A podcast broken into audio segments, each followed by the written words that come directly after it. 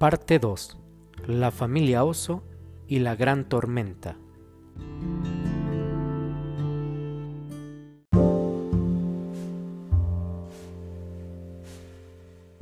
Entonces sintió un golpecito en el hombro.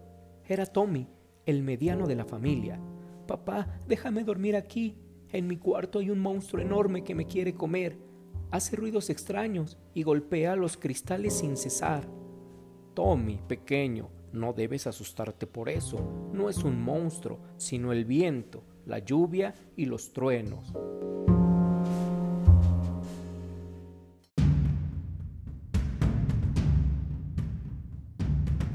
La lámpara de la habitación de los osos se balanceaba de un lado a otro, a causa del viento que se filtraba por las ventanas, y la pared se llenaba de tenebrosas sombras.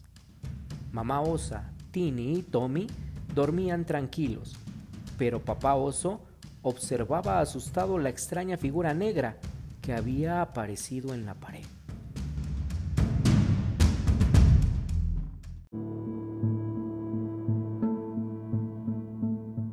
De pronto, alguien tiró de la sábana de papá oso. Era Lucy, la hermana mayor. Papá, papá, ha entrado en mi habitación un monstruo gigante. Déjame dormir con ustedes, por favor. Ay, Lucy, ¿tú también? Pero es que no sabes que son sombras que la luz proyecta en la pared. Vaya pequeña osita miedosa.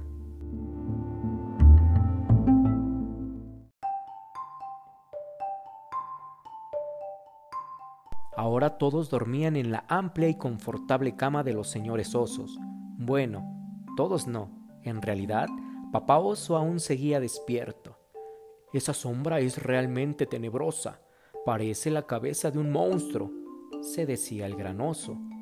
Pero, ¿qué tonterías digo? Esta tormenta me está afectando.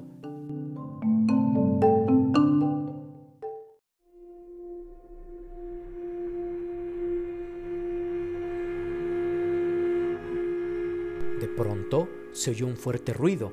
Alguien llamaba a la puerta. Todos se despertaron al instante. ¿Quién será? tartamudeó papá oso. Probablemente una rama que ha golpeado la puerta al caer.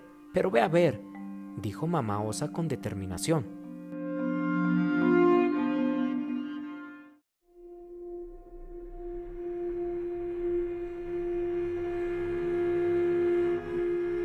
¿Quieres saber qué pasa al final de nuestra historia? No te lo pierdas. Recuérdalo, nuestro cuento, la familia oso y la gran tormenta.